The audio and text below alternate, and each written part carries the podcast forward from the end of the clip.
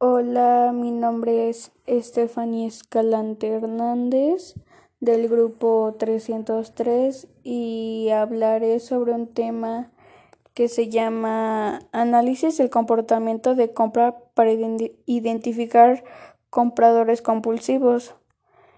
Eh, sus autores se llama María de la Luz Rodríguez Garza, Juana María Saucedo Soto, Alicia Hernández Bonilla y Omega Gutiérrez Calzoncit. Este, por lo que yo leí o entendí es de que la gente está motivada a comprar cosas así repetitivamente. Obviamente se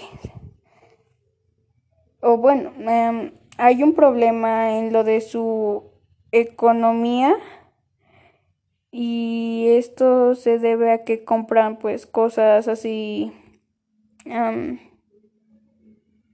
¿cómo decirlo? Compra, compran cosas sin sentido eh, esto sería como algo irresistible, placentera u reductora. la mayoría de los compradores compulsivos son mujeres. Obviamente las mujeres muestran una actitud más compulsiva al realizar compras innecesarias, ya que en estos casos casi los hombres no lo hacen.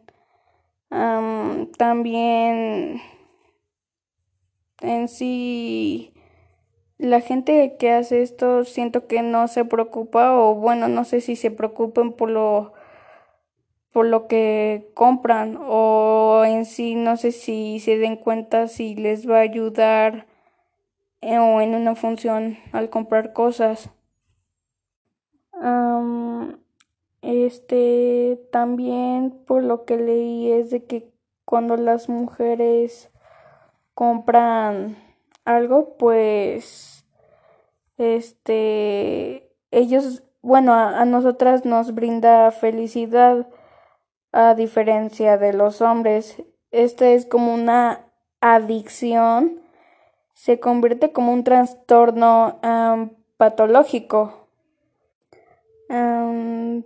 ya que todo esto, lo que he dicho, creo que el problema son las publicidades que hacen que la gente, bueno, sea provocada para comprar este cosas así X sin sentido.